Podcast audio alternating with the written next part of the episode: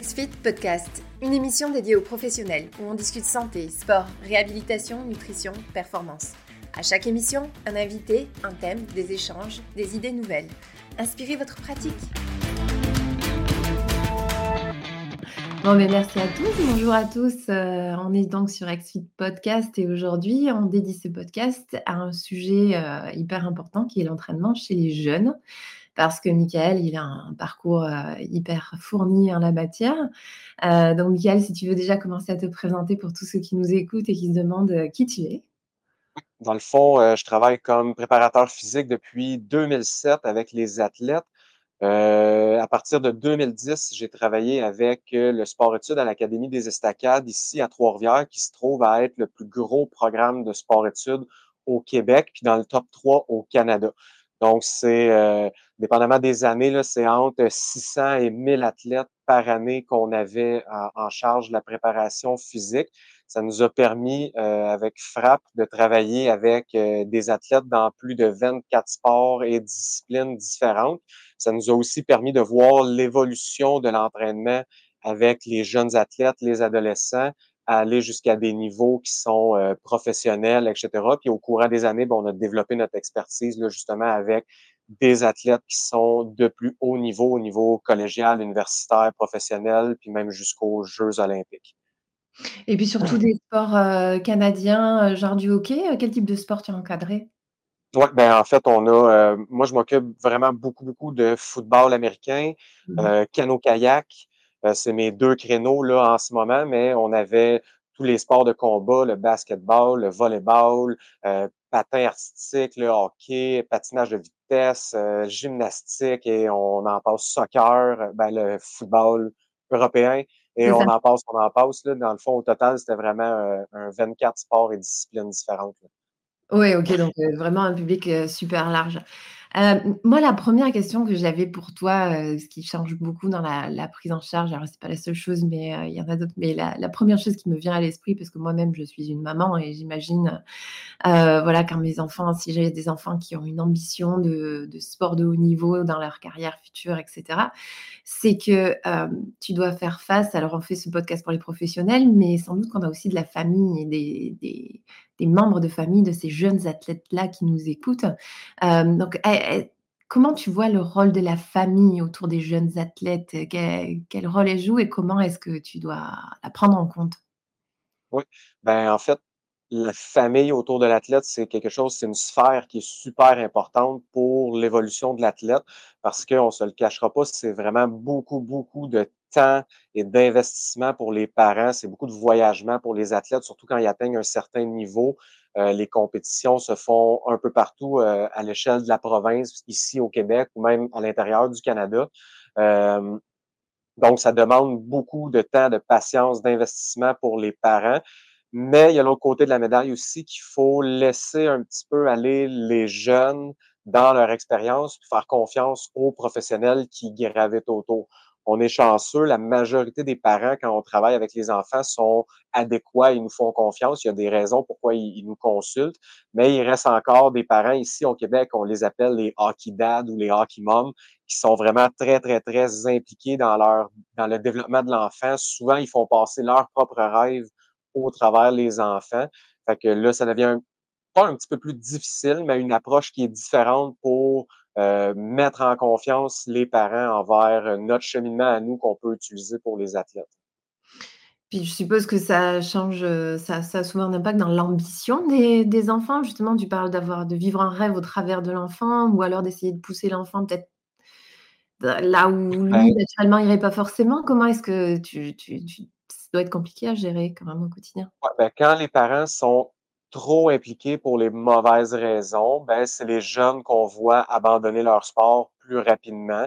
Donc, avant d'avoir atteint euh, des niveaux élites, même s'il y en avait le talent ou euh, l'implication était là, souvent, c'est ces jeunes-là qu'on va voir abandonner leur sport. Mais plus ils progressent, plus ils prennent en, âge et en expérience, ben, plus on voit les parents là, euh, leur laisser plus de latitude.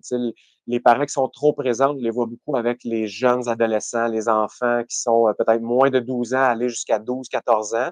Mais un coup, euh, entrer dans l'adolescence, là, les parents font beaucoup plus confiance au développement puis à notre expertise dans le cheminement de leur enfant.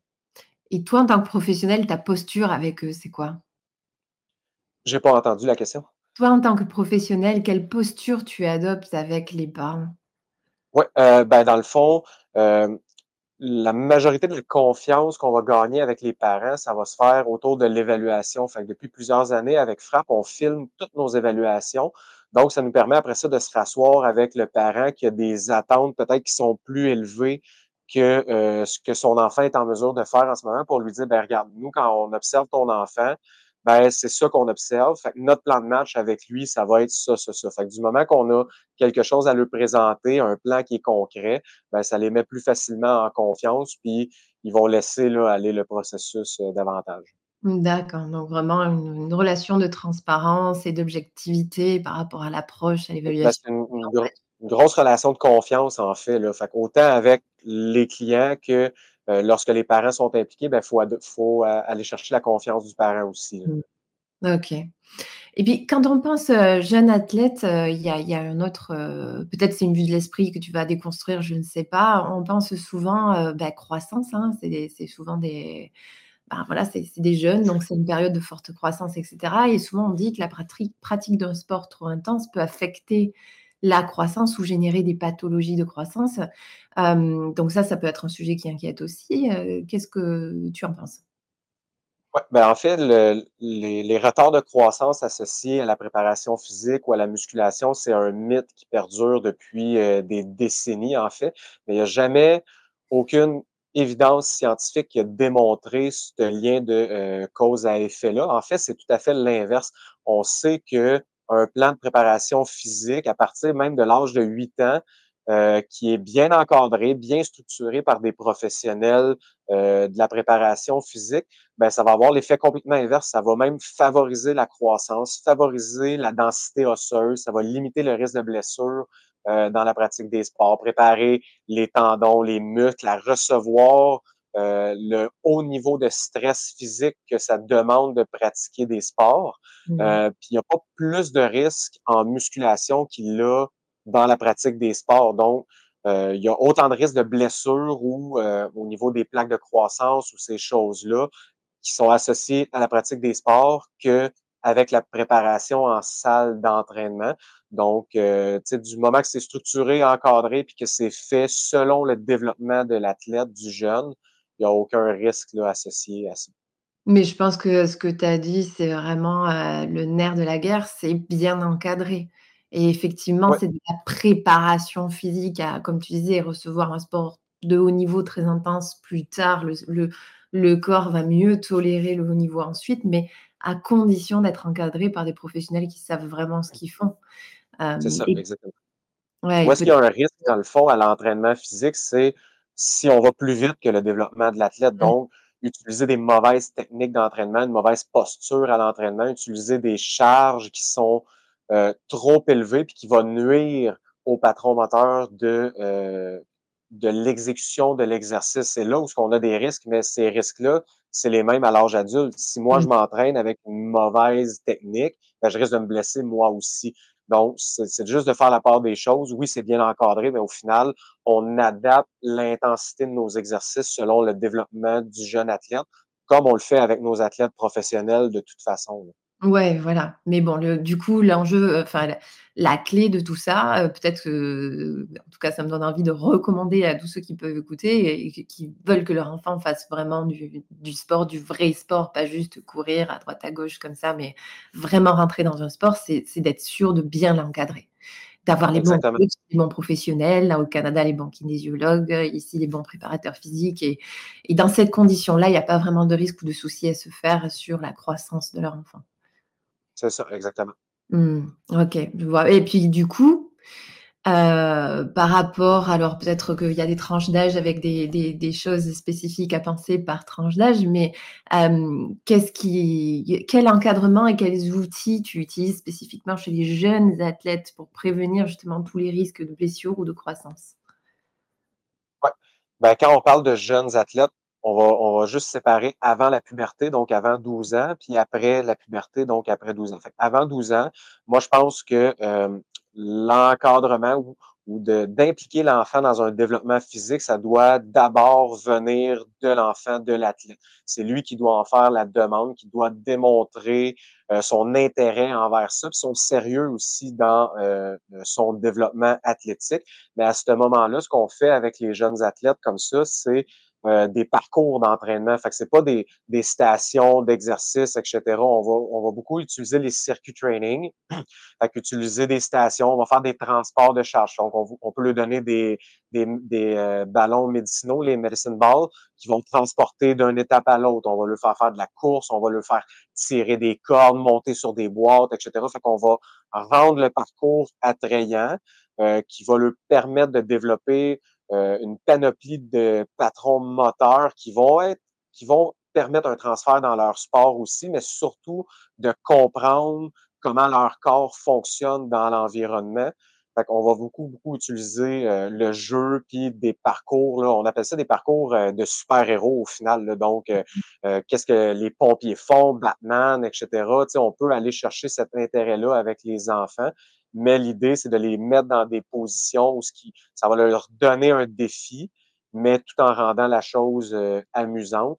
Puis, habituellement, c'est des entraînements là, qui durent euh, plus ou moins 20 à 30 minutes, parce qu'au-delà de ça, on perd leur intérêt, on perd euh, leur focus. Et ça, quelque soit le sport dans lequel ils envisagent vraiment se développer? J'ai pas compris. Ça, c'est quel que soit le sport dans lequel ils envisagent vraiment se développer, tu fais ces parcours? Oui, absolument. Oui, absolument, parce que dans le fond, euh, que ce soit des enfants ou que ce soit des athlètes professionnels, quand ils nous consultent, à la base, on a affaire avec un individu, on a affaire avec un être humain. Fait que moi, c'est pas un joueur de football qui me consulte, c'est pas un kayakiste, c'est pas un joueur de hockey, c'est toujours une personne. Je vais toujours vouloir améliorer la personne, l'individu dans son sport. Puis c'est sûr qu'on garde en, tête les exigences physiques, les qualités physiques du sport, mais à la base, on doit toujours travailler avec les, forces et faiblesses de l'individu. Donc, à un tout jeune âge, avant la puberté, ben, ce qu'on veut, c'est donner le plus de bagages moteurs euh, à l'athlète pour qu'il puisse ensuite de tout ça euh, se développer dans son sport ou un autre sport, parce qu'en vieillissant, il peut très bien changer d'idée et se réorienter. Il faut voir euh, la préparation physique à cet âge-là au final, c'est comme l'apprentissage d'une nouvelle langue. Si moi, je veux apprendre l'anglais, ben, à la base, je vais apprendre certains mots, je vais apprendre mes verbes, je vais apprendre des mots pour construire des phrases avant d'avoir des conversations. Donc, c'est la même chose. Au début, on lui donne des outils moteurs pour qu'en plus de ça, on puisse les mettre dans des complexes, dans des euh, contextes de plus en plus complexes pour que quand il va arriver dans la pratique de son sport, ben, il y a un bagage de mots qui est plus développé, puis ça va lui permettre d'avoir des conversations dans la pratique de son sport. OK. Donc là, on est vraiment sur la le début de ta prise en charge ça ça commence à 6 ans à peu près, jusqu'à 12 ans, c'est cette période-là? Ben 6 ans, c'est vraiment rare, mais si la demande est là, que euh, souvent à cet âge-là, le parent, c'est parce que c'est un parent qui s'entraîne, euh, dans notre salle d'entraînement etc. puis l'enfant vient avec lui. Fait qu'on mmh. organise un circuit d'entraînement sur le côté, mais 8-10 ans, là, c'est, euh, l'âge où ce qu'on voit un intérêt de plus en plus grandissant pour les jeunes athlètes. OK. Puis garçon-fille, pas de différence à ce stade? Garçon-fille, pas de différence, exactement. OK. Et puis ensuite alors?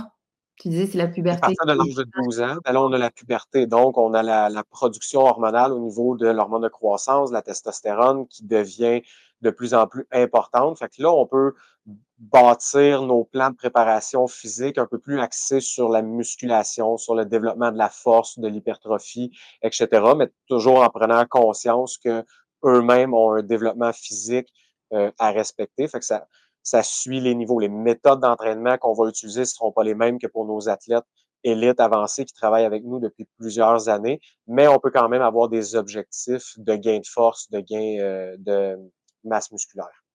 OK. Ça va être plus axé vraiment sur l'entraînement de préparation physique traditionnelle, si on veut.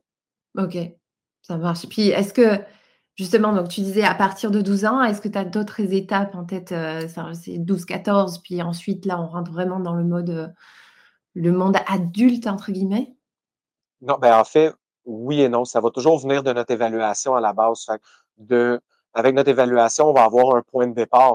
Les enfants à 12-14 ans, ils ont un développement qui sont complètement différents. Donc, il y a des athlètes qui sont plus habiles, il y a des athlètes qui sont moins habiles avec leurs euh, compétences motrices.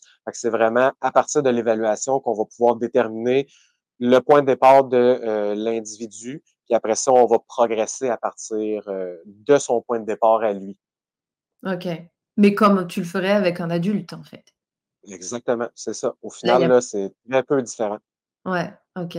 Et là encore, à partir de 12 ans, garçon-fille, est-ce que tu tu tu perçois des vraiment des changements, heu, que que qui se perçoivent pas à partir d'un au stade enfant, on va dire, avant la puberté? Peut-être il y a moins de de distinction. Est-ce qu'ensuite tu sens qu'il y a des chemins qui se séparent? Hem, l'intérêt pour la musculation est peut-être plus présente chez les garçons à cet âge-là que chez les filles. Par contre, les filles sont beaucoup plus travaillantes que les garçons. Ah. Donc, heu, on avance plus rapidement avec les filles qu'avec les garçons à l'adolescence, même au niveau adulte de toute façon. Mais, hem, l'intérêt pour la musculation est plus présent avec les garçons là, heu, au début de l'adolescence. Donc tu vas adapter le type d'exercice au final? On va on va adapter le type d'exercice, mais on va aussi adapter notre interaction qu'on a avec eux, puis les exigences qu'on a envers eux aussi. D'accord, OK. Ça dépend aussi s'ils viennent de manière individuelle ou s'ils viennent en équipe. Parce que si on fait affaire avec l'équipe au complet, c'est sûr que l'intérêt va être plus grand que si on attend que les individus nous consultent. Donc, on a peut-être moins de demandes individuelles provenant des filles, mais un coup qui sont mixés dans un groupe où, par exemple, on a un groupe de, euh, une équipe complète de volleyball, mais là, le fait de s'entraîner ensemble va augmenter leur motivation, ça va augmenter leur intérêt, puis ils vont plus facilement voir l'importance de ce qu'ils font avec nous en musculation euh, dans le développement de leur sport parce qu'ils voient toutes leurs coéquipières le faire aussi. L'intérêt des filles, ça dépend vraiment là, si euh, nous consultent en équipe ou de manière individuelle. D'accord, super intéressant. J'ai une question qui vient, heu, bon, on n'en avait pas forcément parlé avant, mais c'est mettons, on voit un gros potentiel dans un enfant et l'enfant est intéressé lui-même, hein, heu, c'est pas forcément la volonté du parent qui pousse dans son enfant, mais voilà, c'est on voit un enfant à un grand potentiel. Qu'est-ce que tu dirais qui est la, mmh, la la recette qui va le plus pas garantir, mais favoriser le succès de cet enfant à l'âge adulte? Est-ce que c'est en fonction des outils, des méthodes, de l'équipe qu'il y a autour, de du comportement de la famille, un mélange de tout ça ou d'autres choses? Qu'est-ce qui est selon toi le facteur de réussite, le ou les facteurs de réussite mis ensemble autour d'un enfant? Euh, ben, je pense que c'est un, tout. Fait que c'est tous les, sphères qui gravitent autour de l'enfant, mais à la base, je pense que l'enfant doit avoir confiance avec les professionnels puis les adultes qui gravitent autour de lui, mais surtout, il doit avoir du plaisir. Euh, s'il n'y a pas de plaisir à son âge, il comprendra pas le pourquoi il fait. Ça va être très, très difficile de perdurer dans le temps. Ce qu'on veut, c'est que les athlètes pratiquent leur sport le plus longtemps possible. Mais si déjà à 13, 14 ans, ils trouvent la charge de travail trop envahissante, ben, il n'y aura plus de plaisir, puis il, il, va vite abandonner son sport. Puis ça, c'est la même chose même au niveau euh, des athlètes professionnels, mes athlètes olympiques, quand ils partent pour les camps d'entraînement ou peu importe, quand ils quittent la salle d'entraînement après leur dernier euh, euh, entraînement physique, ce que je leur dis, c'est n'oublie pas de t'amuser. Quand il n'y a plus de plaisir, ça vaut plus la peine, même quand tu es rendu à ces niveaux-là. Mais je pense que à la base, pour les enfants, ça reste euh, une des, des, des principales défis, c'est de rendre la pratique du sport le plus attrayant et amusant possible si on veut qu'il perdure dans le temps. Ouais, OK. Donc il y a, y, a, y a un peu de notion de préparation mentale derrière. Euh... Absolument, absolument. Oui, c'est quelque chose qui est très, euh, très peu utilisé dans le domaine sportif. C'est encore tabou. Euh, on le voit à des niveaux très, très élites, mais même euh, plus jeunes, les enfants puis les, les, les athlètes en développement bénéficient d'un d'un psychologue sportif ou, ou du moins d'un entourage qui va favoriser leur ouverture au niveau de leur préparation mentale. Bah, et puis justement, tu parles de l'entourage, du coup, qu'est, quelles sont les personnes, les professionnels, au-delà de la famille, quels, professionnels doivent graviter idéalement autour de l'enfant pour être sûr que la prise en charge, elle est, correcte, aussi bien au niveau moteur qu'au niveau euh, psychologique, justement? Nous, en fait, euh, avec Frappe, on travaille avec une équipe multidisciplinaire. Donc, on a euh, des chiro qui travaillent avec nous, euh, physiothérapeutes, massothérapeutes, ostéopathes. Je ne sais pas si c'est tous les mêmes corps de métier Bah, en France, oui. en Europe, mais on a vraiment un nutritionniste qui travaille Mmh. avec nous, etc. Donc, on a un bon bassin de référence, puis on s'assure que l'athlète, selon ses besoins, ou lorsqu'il y a des problématiques sur le chemin qui sortent de nos compétences, ben on a d'autres professionnels en qui nous, on a confiance, qu'on peut référer l'athlète. Si nous, on a confiance, c'est plus facile pour l'athlète ensuite de ça euh, de faire confiance en ce professionnel-là aussi. Donc, dépendamment des embûches qu'on peut rencontrer là, pendant son développement, c'est super important d'avoir une sphère de professionnels autour de nous, de l'athlète, euh, pour vraiment l'encadrer là, dans tous ses besoins. Oui, parce que chacun a vraiment sa, zone de compétences euh, propre. On ne peut pas avoir euh, ouais, ben, si on... qui, qui fait tout. C'est ça. Ben, si on travaille vraiment pour l'athlète et qu'on veut son bien-être dans son développement, ben, c'est important de connaître nos limites professionnelles, de référer quand ça sort de nos limites. On, va avancer beaucoup plus vite dans le développement de l'athlète euh, de cette manière-là que si on essaie tout de garder sur notre, notre côté puis euh, de faire nous-mêmes.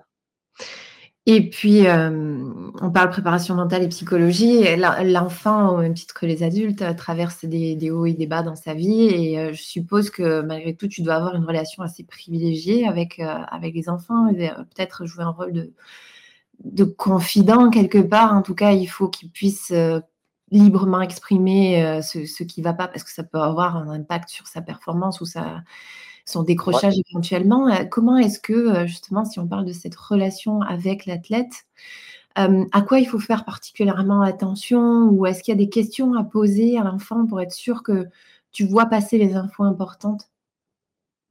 Ben, en fait, avec l'expérience, on vient qu'à avoir un œil un peu plus aguerri, puis on, on, voit des signes et symptômes qui nous permettent de déceler euh, peut-être des problèmes au niveau euh, psychologique ou mental ou etc. C'est sûr qu'en préparation physique, euh, on exige beaucoup au niveau du corps de l'athlète. Fait que souvent, les émotions négatives sortent pendant l'entraînement. Fait qu'un athlète qui se met à pleurer, on peut le prendre à part, on peut aller discuter avec, puis hop, là, ils viennent qu'à se confier que euh, il y a une sphère dans leur vie qui est pas optimale, etc., puis qu'ils ont de la difficulté à la gérer. Fait on devient facilement des confidents parce que l'environnement dans lequel on est euh, facilite un petit peu euh, la, libération des émotions, si on veut.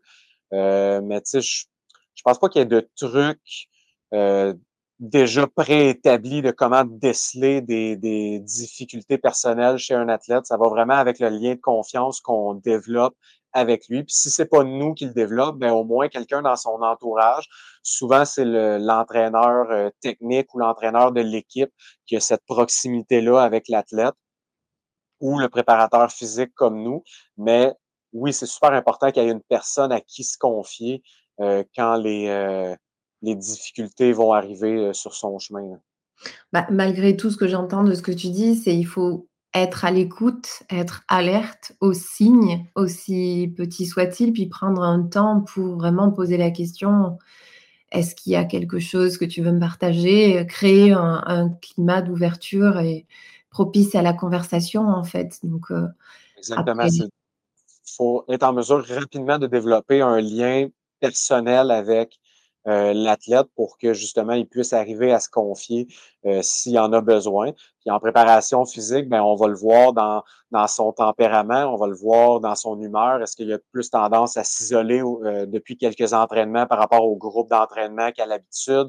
Est-ce que ses charges d'entraînement ont tendance à diminuer? Est-ce que physiquement on voit qu'il quand il termine ses séries, il se touche à certains endroits? Tu sais, il y a quand même plusieurs signes euh, dont on peut être à l'affût, mais sans le climat de confiance à la base, même si nous, on s'en aperçoit, ça ne veut pas nécessairement dire que l'athlète va accepter de se confier à nous euh, si on n'a pas été en mesure d'établir à la base là, euh, la confiance au niveau de, de notre relation. Oh, oui, bien sûr. Bon, mais derrière ça, il y, y, a vraiment l'empathie. quoi. Il faut qu'en tant que professionnel, ouais. vraiment cette dose d'empathie toujours prête à intervenir. Ça, c'est quelque chose qu'on n'apprend pas sur les bancs d'école, c'est, ça fait partie du métier. Puis moi, je dis tout le temps que pour avoir du succès en tant que préparateur physique, ben, il faut avoir de très bonnes attitudes sociables, il faut avoir beaucoup d'empathie, puis il faut être en mesure de comprendre que c'est un être humain qu'on a devant nous. C'est pas nécessairement un, c'est pas seulement un athlète, c'est réellement c'est une personne. Puis pendant son développement, on va rencontrer une multitude d'embûches, mais il faut savoir s'adapter à sa progression à lui. Surtout que c'est une période de la vie où on traverse des grosses transformations personnelles, euh, d'identité, de physique. Donc, euh, il faut encore plus euh, être alerte à tout ça. Se souvenir de quand nous, on était à cet âge-là, tout ce qui nous passait par la tête. La, la, réalité des jeunes athlètes aujourd'hui est complètement différente de euh, notre réalité quand on était adolescent, tous les médias sociaux, euh, la, structure de l'école, etc., l'exigence le, des sports, le, niveau sportif est beaucoup plus avancé aujourd'hui qu'il l'était il y a euh, une dizaine d'années, une vingtaine d'années. puis avec les médias sociaux, etc., il y a énormément de pression là, sur les, autant les enfants qui font pas de sport que les jeunes athlètes. J'ai une question pour toi euh, qui, vient de popper aussi. C'est les enfants, souvent, ils nous apprennent beaucoup de choses, aussi curieux que, ce, que ça semble.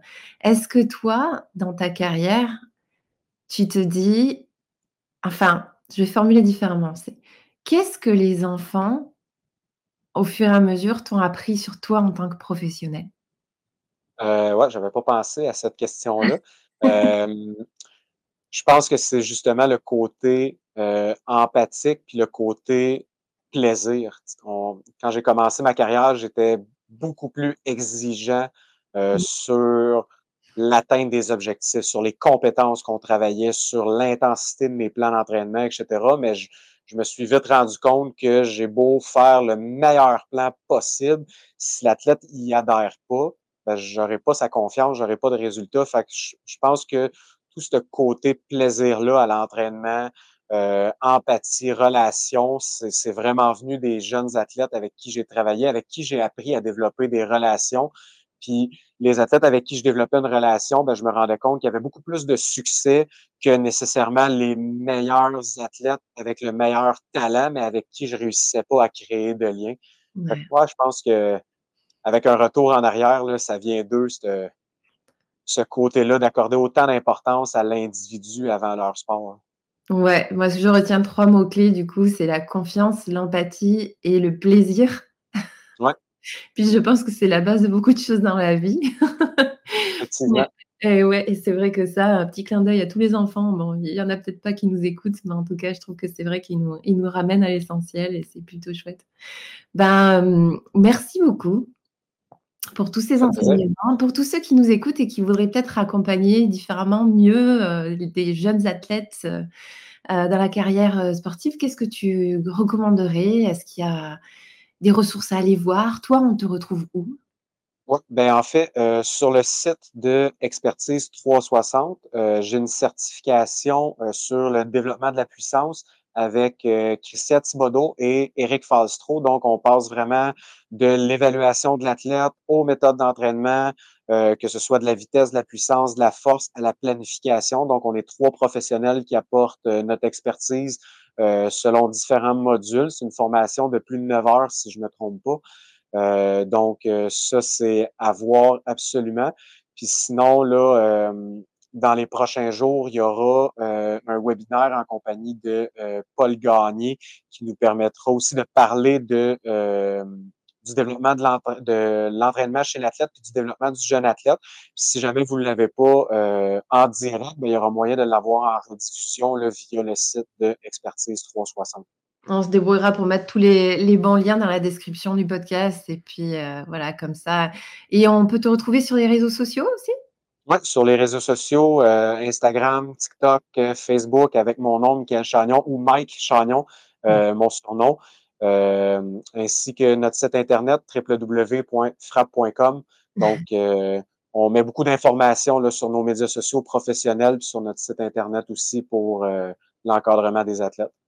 Bah, c'est super. Pour poursuivre ce sujet, puis continuer à creuser l'entraînement chez les jeunes, merci beaucoup, Mike? Et à très bientôt, j'espère, sur un autre sujet. Merci à tous de nous avoir écoutés. À bientôt aussi. Bonne journée.